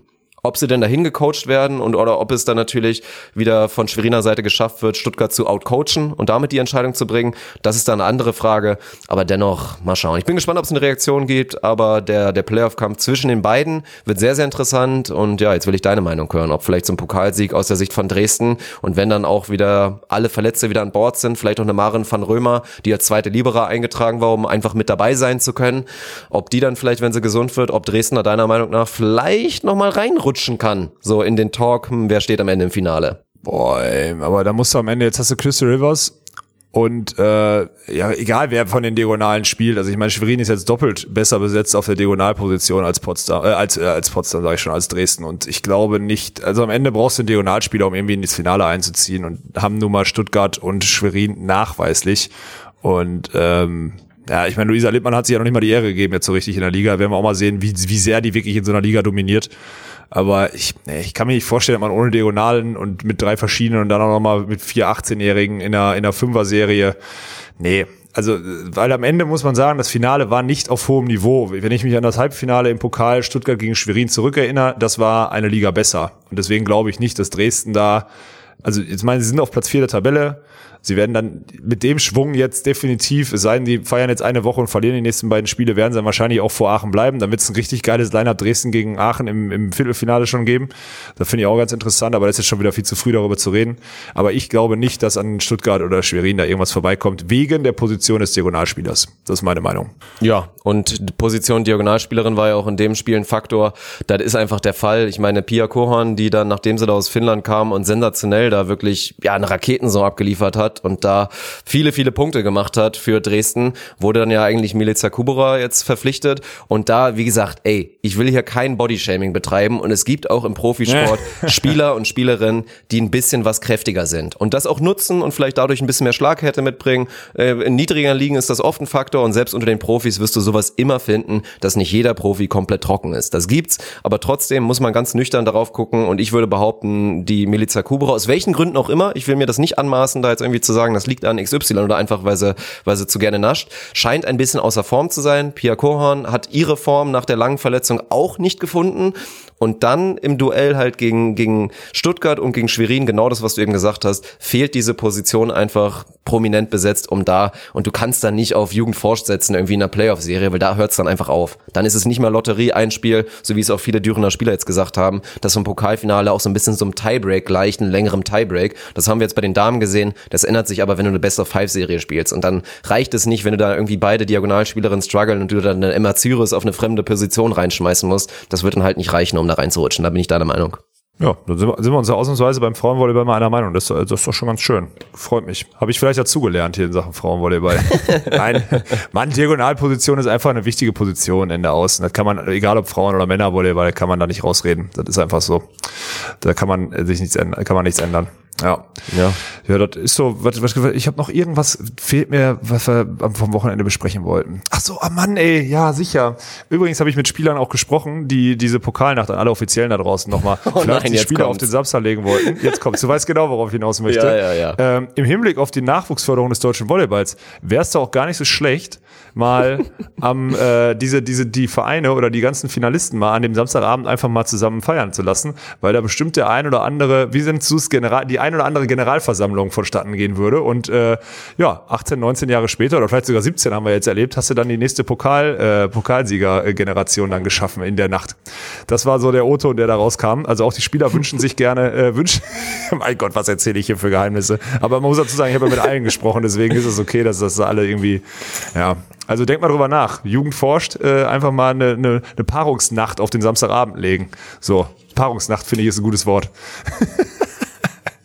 Ach man, am Ende des Tages ist es ja auch wirklich so. Wenn man mal Hand aufs Herz wirklich sagt, ja, ich habe ich hab auch wieder gesagt, am Ende des Tages, wo ist Sven Winter, wenn man ihn braucht, meinte ich bei so einem Abend, weil der wirklich ist, es hat mich so ein bisschen an Schule und an so, ja, so eine Schulfahrt erinnert, dass dann so mehrere fremde Klassen, mehrere elfte Klassen da sitzen und irgendwie so aufeinander geworfen werden und alle gucken so rüber und finden sich irgendwie interessant, aber halt aufgrund der Struktur und dass man, äh, ja, dass die ja auch alle mit angezogener Handbremse da sind und keinen Alkoholintus haben, ist das so alles so, ne? Also man hat das Gefühl, dass, glaube ich, die Mann Mannschaften da Interesse auch dran hätten, da gemeinsam einen schönen Abend zu verbringen. Ob das jetzt am Ende darin dann fruchtet, im wahrsten Sinne des Wortes, dass neun Monate später irgendwie die, die Volleyball-Jugend ein bisschen gestärkt wurde und vielleicht neue Profis dann da irgendwann in die Bundesliga kommen, das ist dann eine andere Sache. Aber trotzdem macht ja auch Bock. Also klar, ein paar kennen sich dann auch. Dann siehst du natürlich dann, dass da viele erfahrene Spieler sich dann natürlich auch umarmen oder irgendwie lange quatschen, weil sie sich kennen. Aber ansonsten für alle, die noch ein bisschen was jünger sind oder neu in der Liga sind, ist das einfach so eine awkward Situation, die auch da sehr leicht und schön präventiert werden könnte.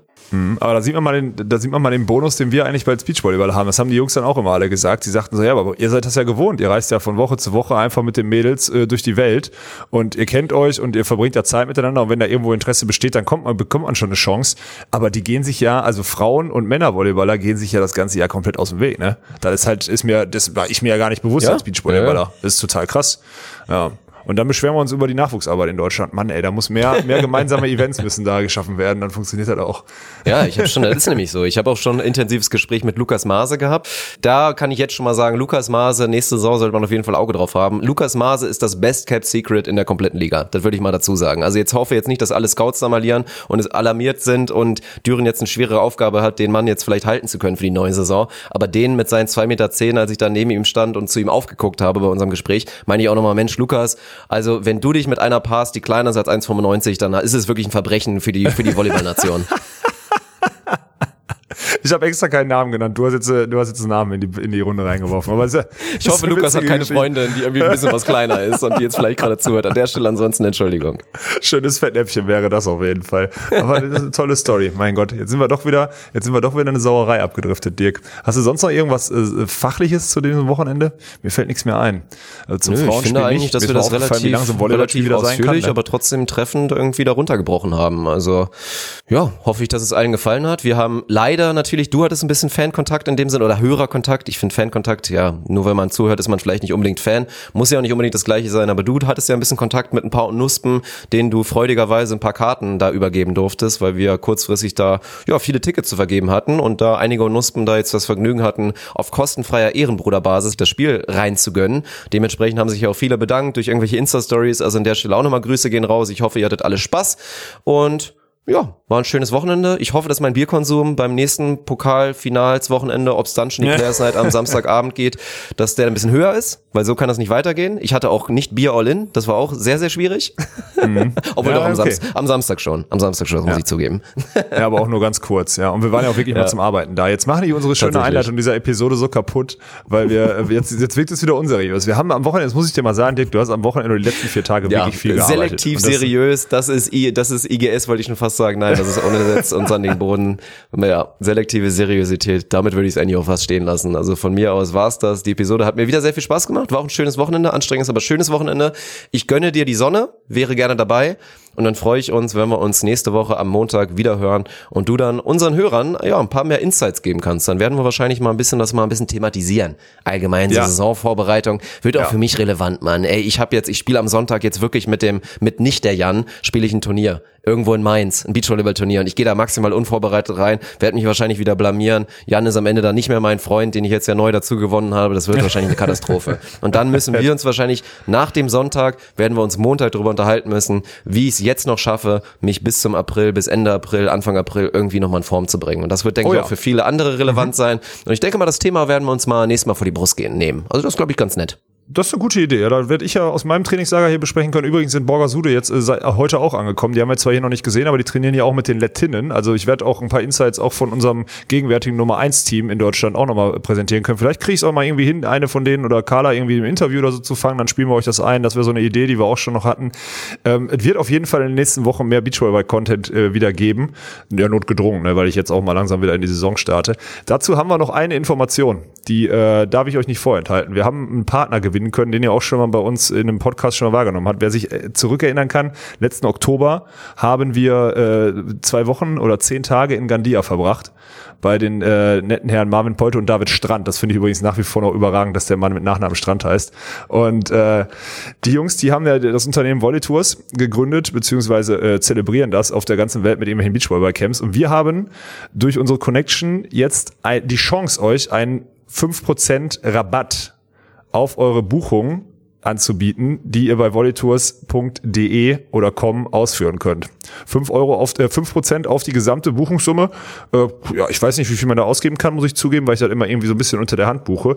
Aber das könnte eigentlich ein ganz geiler, äh, ja, das macht schon, also es lohnt sich auf jeden Fall. Und zwar ist der Code ONUSP. Ganz einfach gehalten, alles klein, damit ihr nicht noch irgendwie die großen Kleinschreibungen beachten müsst. ONUSP eingeben bei der Buchung und ihr kriegt fünf Prozent Rabatt auf die ganze Buchungssumme. Das nur schon mal vorab. Wir werden das auch in den Post packen. Das wird jetzt ein, ein längerer Partner von uns werden. So viel steht fest und da freue ich mich sehr, weil wir auch im April und das werden wir, glaube ich, auch nächste Woche mal sagen können. Da muss ich Tommy, Tommy, ich, ich sehe dich, ich, ich sehe gerade Tommy, Dirk, ich frage ihn direkt mal. Tommy, wann sind wir in Gandia jetzt, diese Vorbereitung? Komm, sag mal. Tommy, wann sind wir in Gandia? Irgendwann im April? Letzte Aprilhälfte. Also Dirk, wir sind letzte Aprilhälfte in Gandia Geil. und da könnten, könnte theoretisch jemand sich jetzt mit äh, 5% Rabatts uns quasi sich quasi dazu buchen, aber genauer werden wir das auch nächste Woche nochmal ausscheiden. So viel schon mal dazu. Die Chance habt ihr. Ihr könnt uns gerne auch eine Nachricht schreiben, wenn ihr Fragen habt oder Infos braucht, die beantworte ich sehr gerne, weil das ist ein cooler Spot und könnte eure Vorbereitung, die wir ja nächste Woche nochmal durchsprechen, beziehungsweise die Trainingsideen, die wir dafür alle haben, äh, schön abrunden. Und vor allem mit uns abrunden. Das freut mich, weil, wie du ja. gerade schon gesagt hast, so Community-Treffen, das hat auch am Wochenende, auch wenn es kurz war, schon wieder Bock gemacht, muss man ganz klar sagen. Mhm. Ja, selbstverständlich. Und ansonsten, klar, kann ich, kann ich nur so bestätigen. Es gäbe mit Sicherheit Anbieter von so Beach-Urlauben, bei denen wir vielleicht auch für euch dann zehn Prozent raus hätten handeln können. Aber wir haben uns bewusst dafür entschieden, mit Volley Tours zusammenzuarbeiten, weil wir uns da wirklich einfach dafür verbürgen können, dass das geil ist. Wir waren jetzt schon gemeinsam in Gandia, das ist auf jeden Fall Hammer da. Und ja, so ist das. Und wenn es jetzt Leute von euch gibt, die sagen, ach krass, war mir gar nicht bewusst, dass es da wirklich so, so ein schönes Ding gibt. Und ja, solltet ihr euch dann jetzt entscheiden, über diesen Onus-Code dann natürlich zu buchen, führt das am Ende des Tages selbstverständlich auch dazu, dass diese Partnerschaft irgendwie nur noch weiter ausgebaut wird. Und das ist eine geile Nummer, das wird sich für euch auf jeden Fall lohnen. Und wenn es dann noch dazu führt, dass ihr dann am Ende an der Bar mit mir ein, ein Vino Tinto de Verano dann irgendwie euch gönnen könnt mit mir, dann ist es doch schön. Also ich freue mich drauf. Ja, das ist gut. Und nächste Woche kriegt ihr dann genauen Daten, äh, wann wir vor Ort sind und Fragen bis dahin gerne an mich, an Dirk nicht, der wird die nicht beantworten, weil der nämlich genau. im Schnittstudio sitzt, im Keller ja. eingesperrt und äh, an seiner ersten Oscar-Nominierung feilt. So habe ich das richtig verstanden, ne? äh, ja, äh, ja, äh, ja. genau, genau, genau. Digga, ich sag jetzt ohne Netz, okay? Ohne Netz. Und Sandingborn. Tschö.